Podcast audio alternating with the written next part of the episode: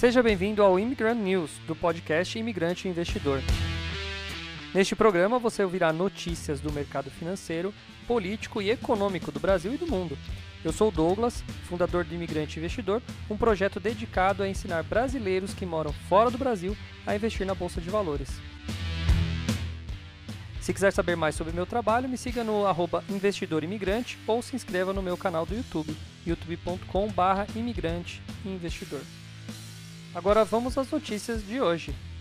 Fala imigrante, beleza? Cara, tá difícil. Deixa eu colocar minha iluminação aqui, porque tá uma iluminação feia. Ah, cada hora uma coisa maluca acontece. Na sexta-feira eu não consegui fazer a transmissão lá do hotel. Eu achando que estava transmitindo, eu fiquei falando meia hora que nem tonto. Agora a gente tentou de novo, não conseguimos e de repente voltou. Tivemos que voltar, parar, começar de novo para depois conseguir é, transmitir. Bom, ainda é muita coisa nova, a gente está aprendendo, né? Não tem o que fazer. Daqui a um tempo a gente vai estar tá ninja nessas paradas de transmissão ao vivo. Vamos lá, seja muito bem-vindo. Hoje, segunda-feira, dia 17 de janeiro. É... Uma coisa tá muito louca aqui, o Covid pegando. Tô com todo mundo que eu quase que eu conheço tá com Covid, né, Joninhas? A gente tá aqui escapando, né? Mil cairão à sua direita, mil cairão, dez mil à sua esquerda, porém, tu não serás atingido. Espero que seja assim, porque tá feio, tá feio, tá todo mundo. Meus pais ali estão indo fazer o exame hoje. Então tá bem cheio de gente aí, um monte de amigo meu, parente.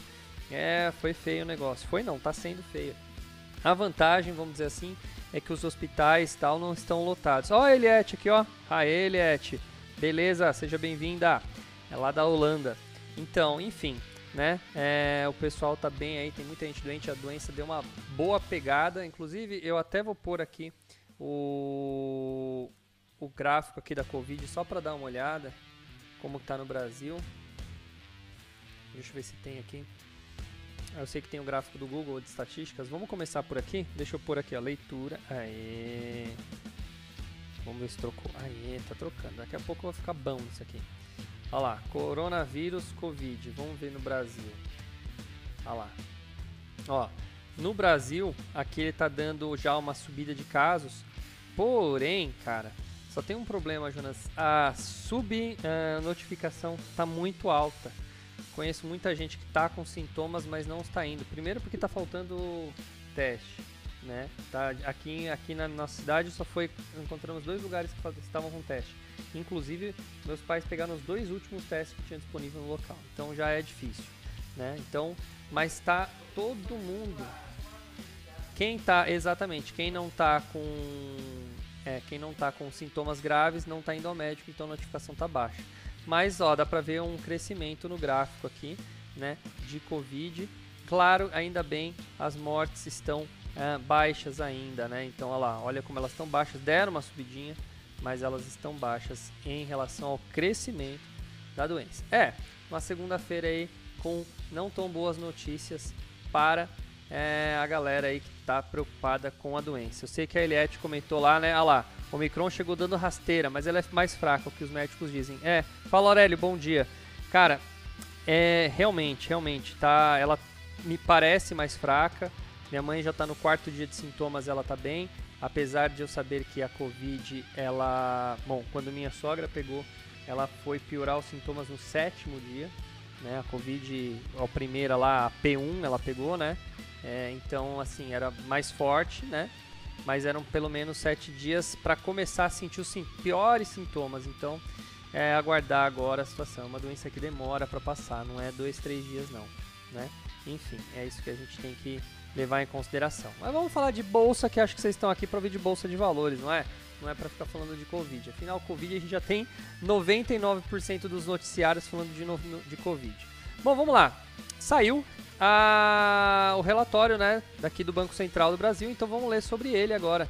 Após a inflação de 10,06% no Brasil em 2021, na maior taxa acumulada no ano desde 2015, o mercado financeiro estima agora alta de 5% para o IPCA de 2022 acima dos 5,03 projetados. Bom, apesar que essa projeção aqui é mediana, eu acho uma projeção bem fraquinha.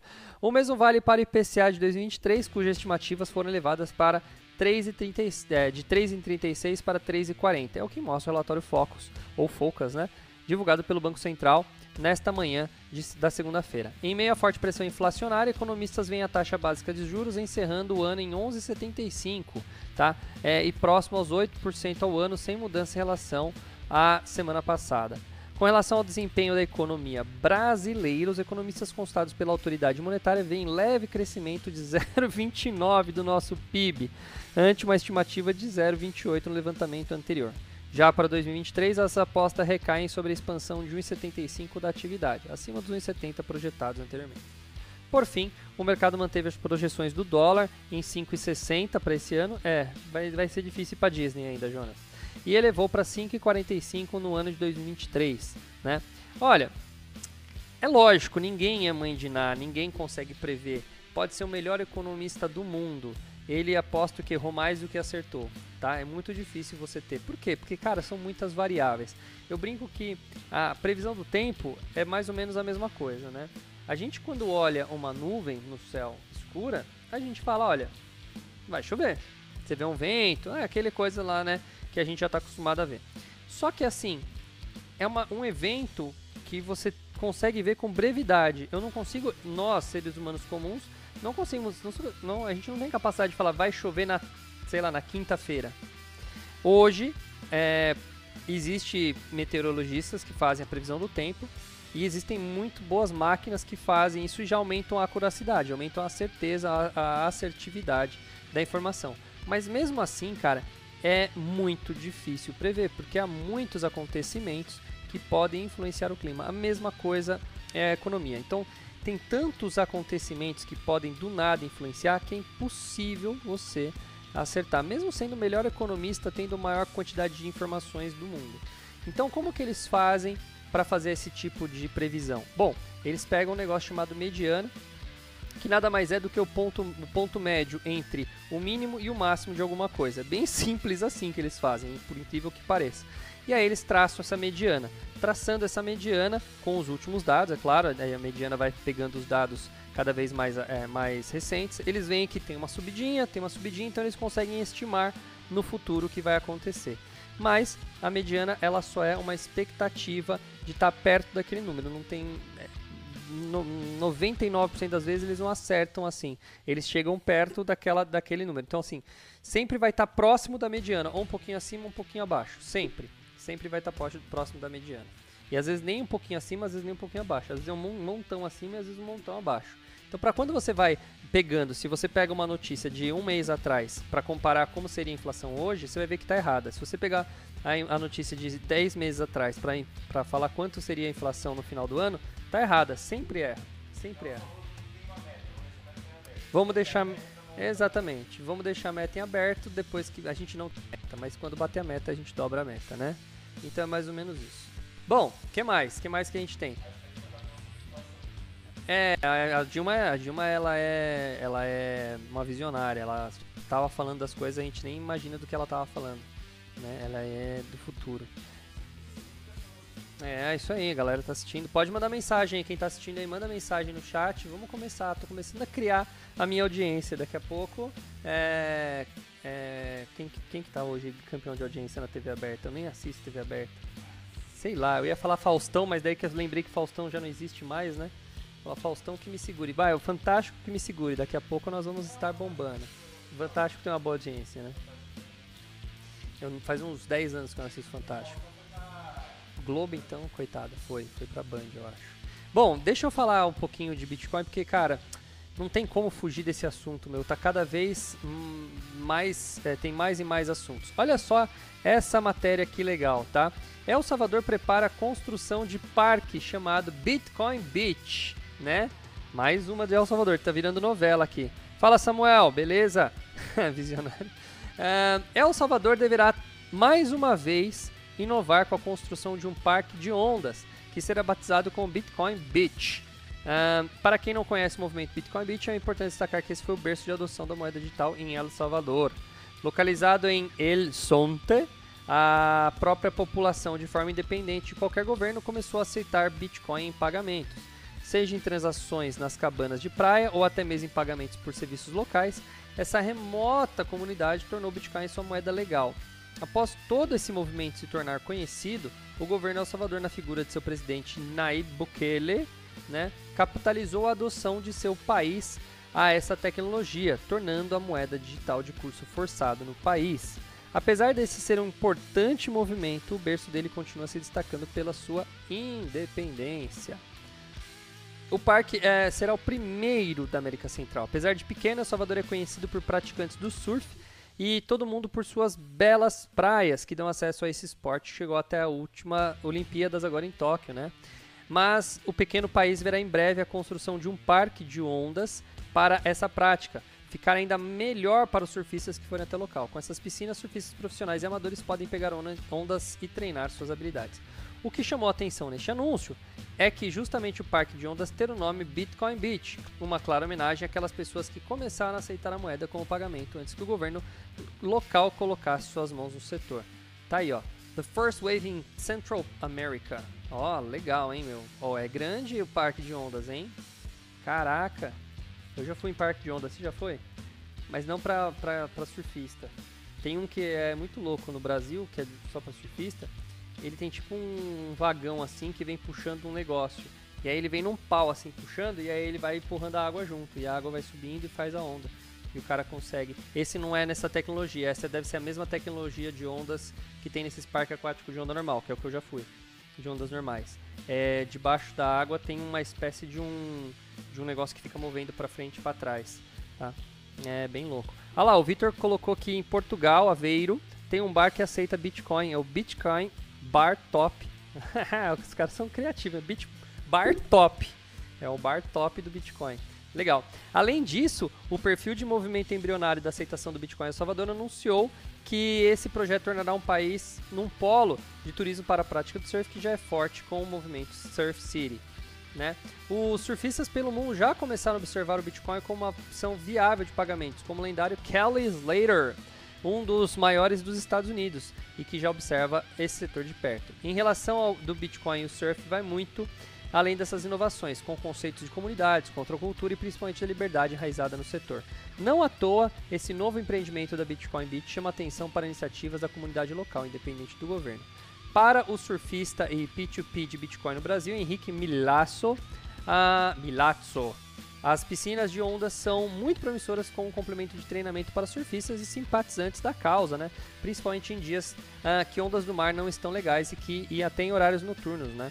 Apesar de não substituir as ondas, ele acredita que esse ambiente seja uma academia para os surfistas. Ele lembra que foi surfar em 2019 em El Salvador, em estabelecimentos uh, que consumiu. Ele perguntou se os locais aceitavam Bitcoin como meio de pagamento na ocasião, então ele considera que fez parte desse movimento de transformação do país.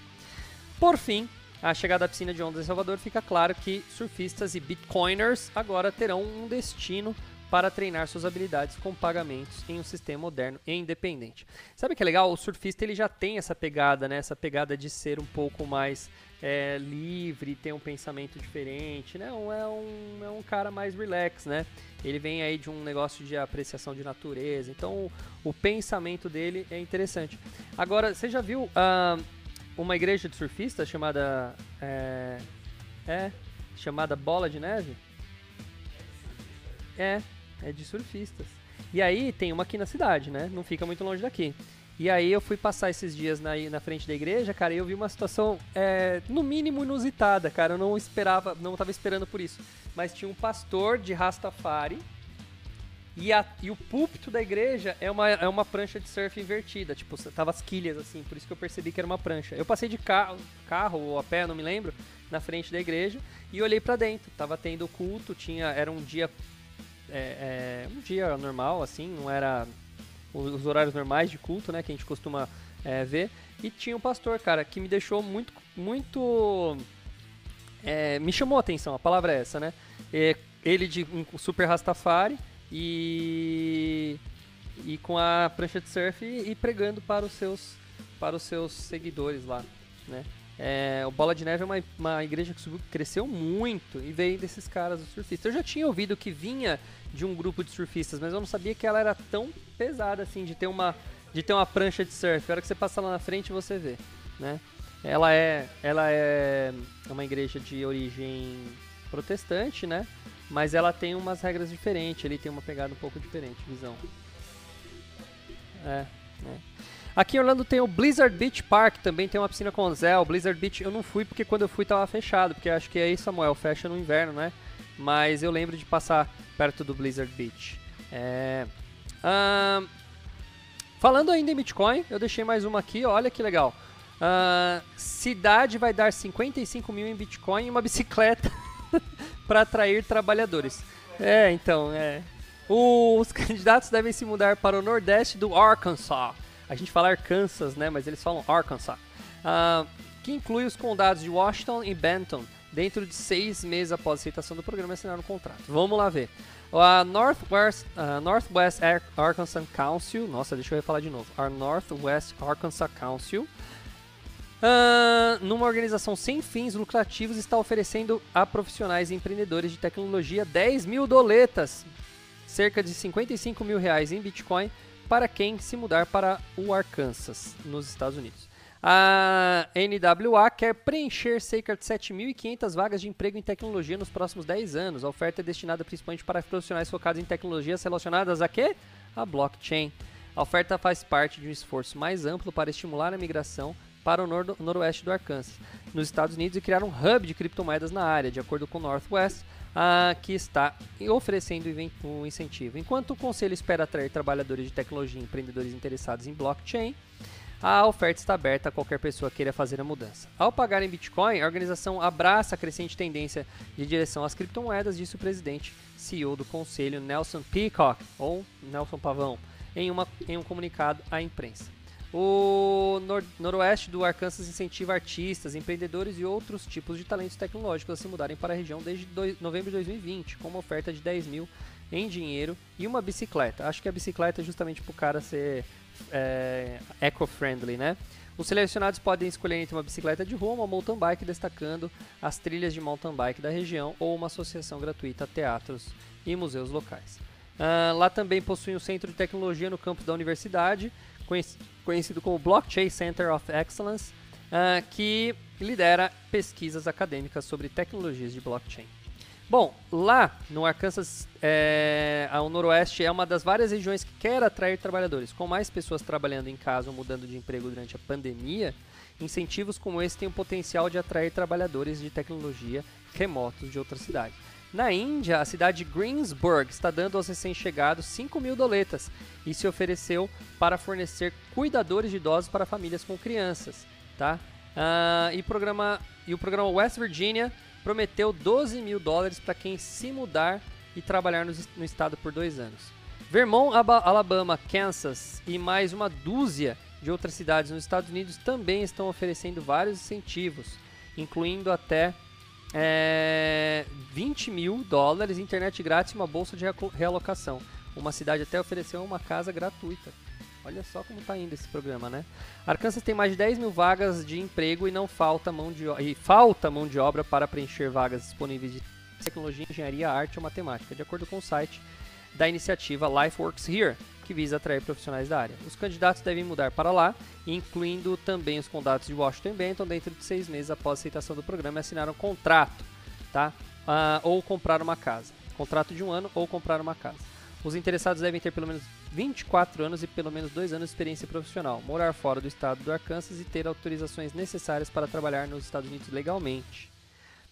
É aí que tá. Por isso que para nós brasileiros vai ser mais difícil. Mas com essa proposta é mais fácil de obter um visto, hein? Se você tiver esse conhecimento, né? Uh, até o momento, 35 mil pessoas se inscreveram em mais de 115 países e 50 estados. Ô louco, já tem bastante inscrição. 35 mil pessoas, agora eles só vão escolher. Uh, quanto custa um Bitcoin? Hoje está por volta de 43 mil doletas, Jonas. Quanto está o Bitcoin hoje? Vamos ver. 42, 43? É, eu gosto de falar em dólar, tá? É a referência, porque senão você tem que ficar sabendo o valor dela e o valor do, do câmbio, né? Então eu prefiro ter sempre a referência em dólar. Vamos ver quanto tá aqui, ó. Hum, Bitcoin, cadê o Bitcoin aqui? Desce. Nossa, tá muito devagar aqui, ó. Ó, aí. Cadê? Você tá vendo Bitcoin aí? Não tô vendo Bitcoin não. Já sei, tá aqui, ó. Vai ter, aqui vai ter, ó. Olha lá, 42,584. É, Eliette, 42 mil doletas, tá? Caiu um pouquinho, né? Caiu um pouquinho nas últimas 24 horas, tá? Bom, já tá bom, né? Trabalhar nos Estados Unidos ganhar uma graninha em Bitcoin, você guarda ela, se ela subir mais, você manda bala. Bom, falando de Bitcoin, falando de tudo isso, eu achei bem legal isso aqui, ó. Hoje uma, eu sempre gosto de dar uma, uma notícias também que são educativas, né? Vamos entender isso aqui, ó. O que é Web 3.0? Eu não li o texto, então vamos ver se a gente consegue entender, né? É, juntos aí.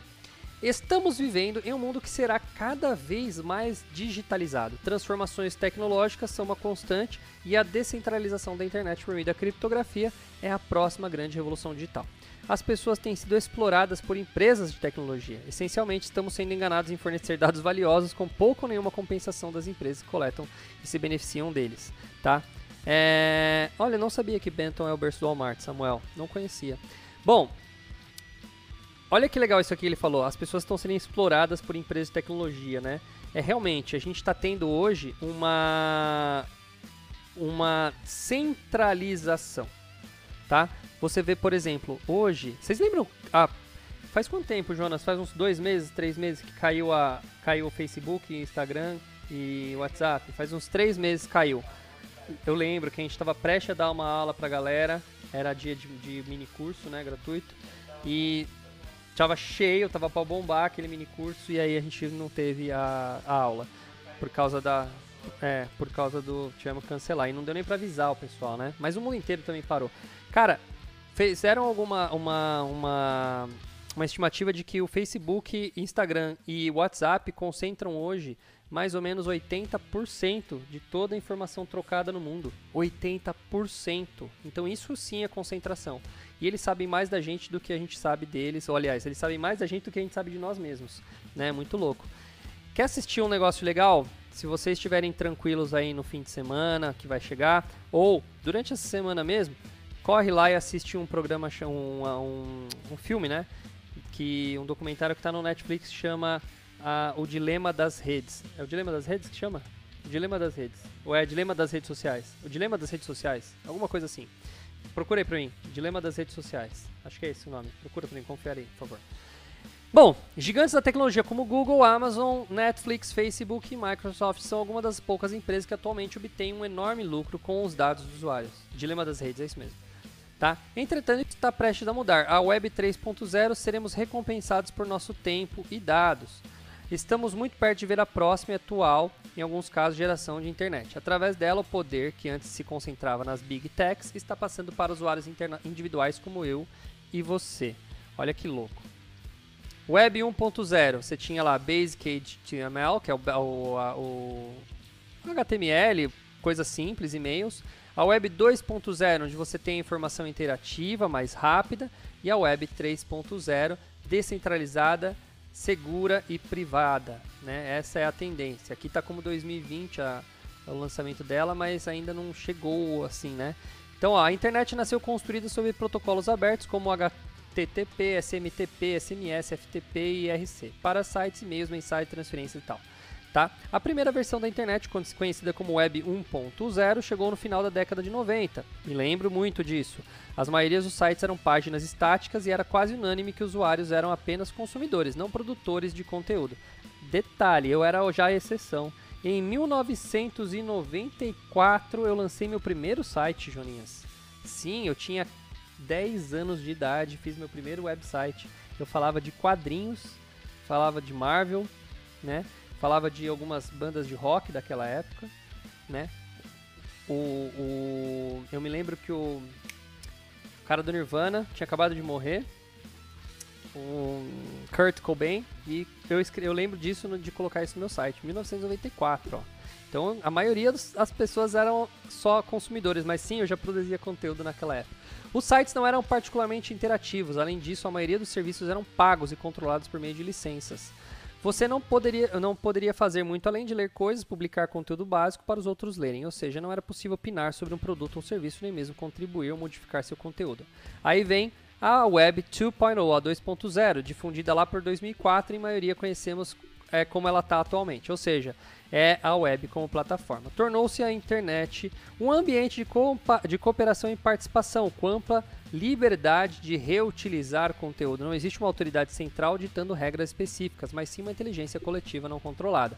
Né? Em outras palavras, ela permitiu que as pessoas comuns, como eu e você, saísse de ser um, um, um consumidor para um criador, podendo compartilhá-los livremente em blogs, mídias sociais, Instagram, Twitter, blá blá blá. Certo?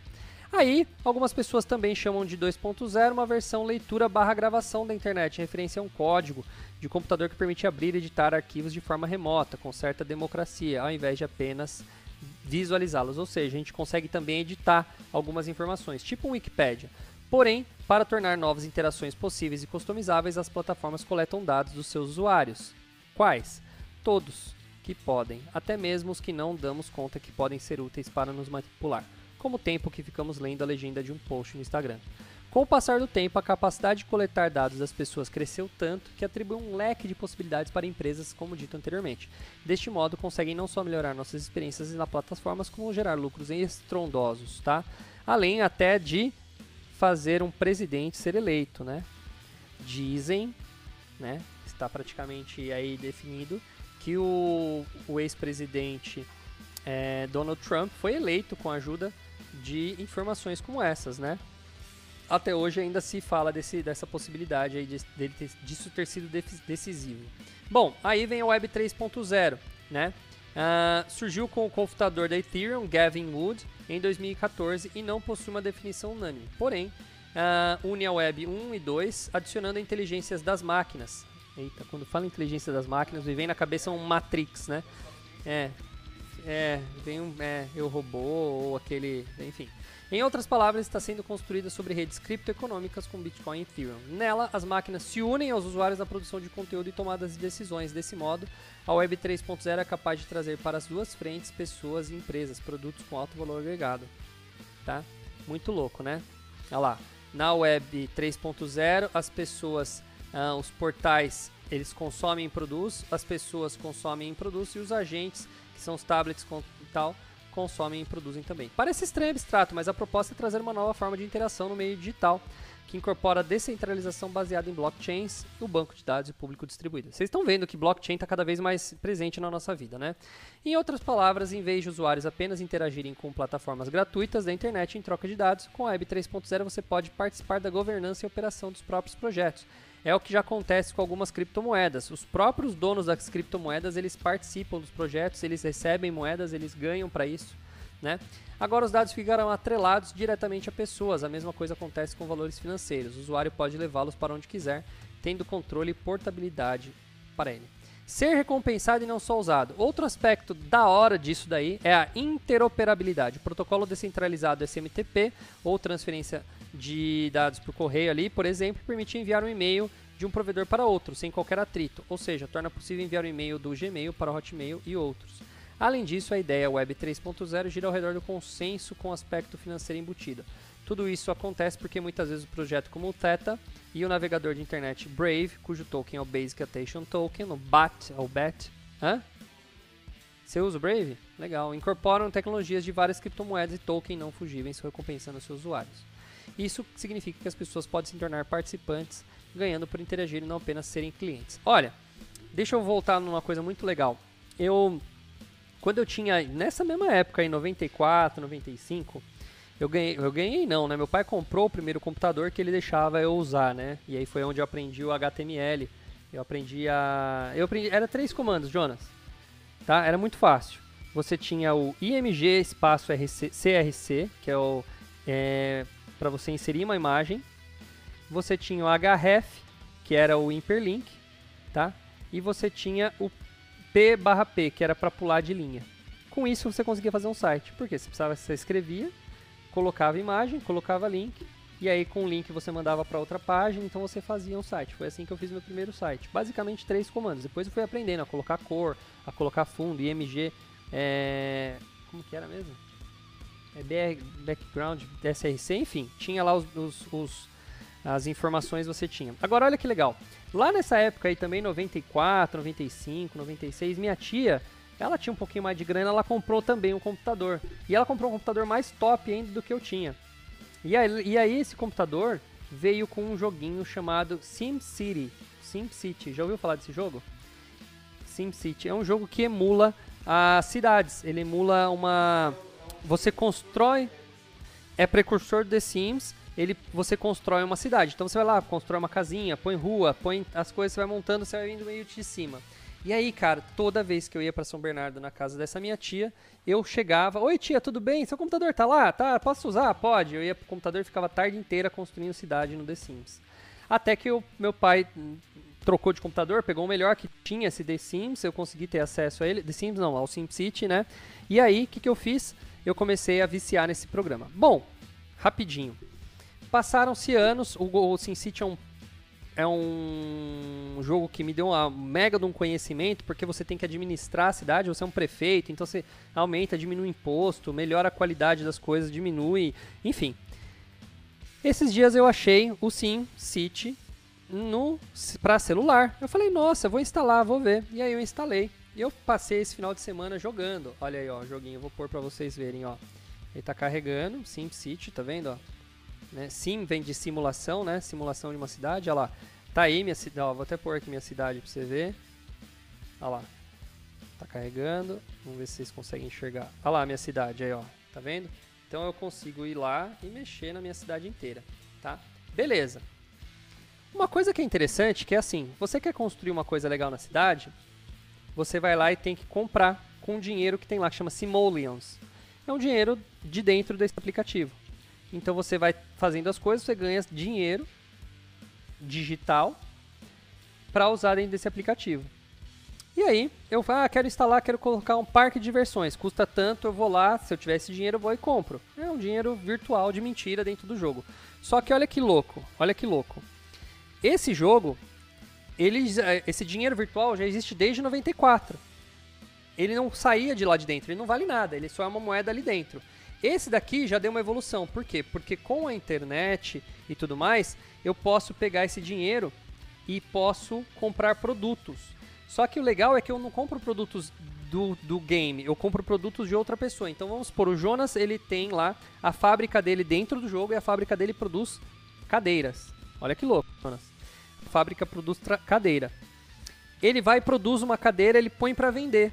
E eu aqui do outro lado, ele, o Jonas está lá no Japão, eu estou aqui no Brasil, do outro lado do mundo, eu consigo comprar a cadeira do Jonas, tá? E aí eu fiquei ontem, esse final de semana, eu instalei esse final de semana o jogo, né? Eu fiquei viajando, porque agora com conhecimento de metaverso e tudo mais, você fica viajando.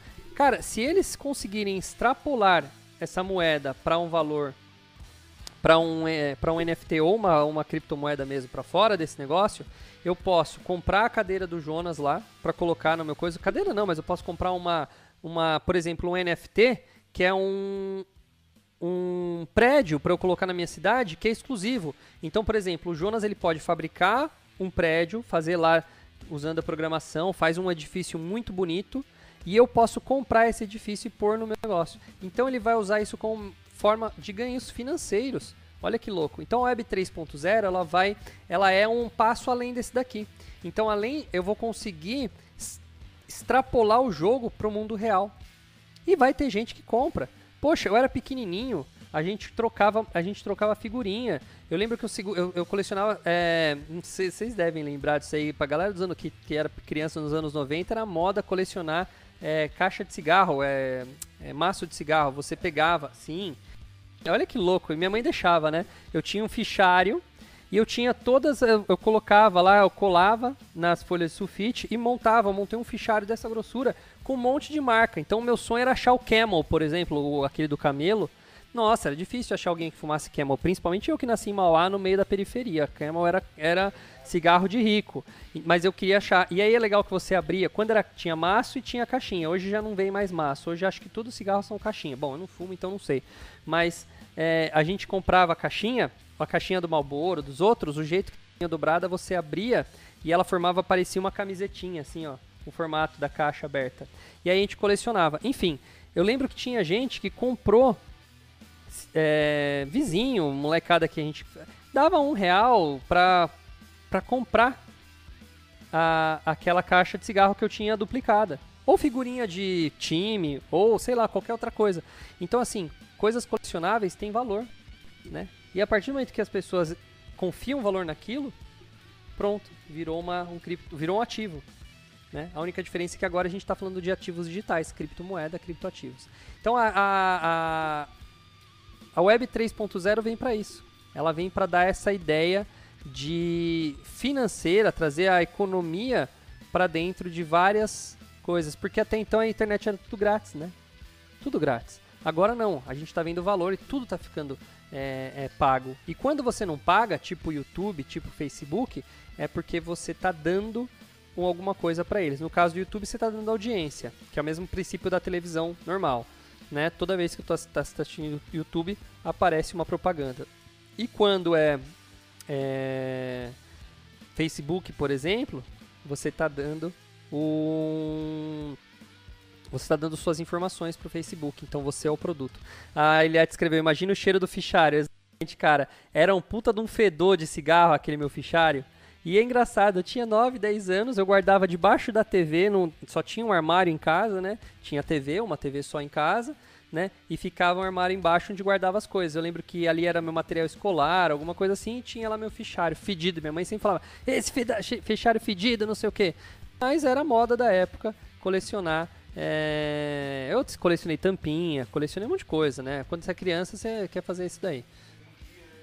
Então, alguns eu lembro de vender, de, de as pessoas falarem, olha, me dá, eu te dou um real, ganhei um real para comprar um lanche, mas eu prefiro comprar uma, uma coisa que tá faltando na minha coleção, né? Eu lembro que eu vendi Tazo, eu era um pouquinho mais velho no Tazo. Tazo já tinha uns 13, 14 anos, é, que vinha no Salgadinho. E aí eu lembro que um, eu peguei um Tazo especial e um molequinho loirinho, chamava João, alguma coisa assim, a hora que ele viu, ele era mais novo e viciado no Taz, ele falou, não, eu te dou, te dou, te dou um real.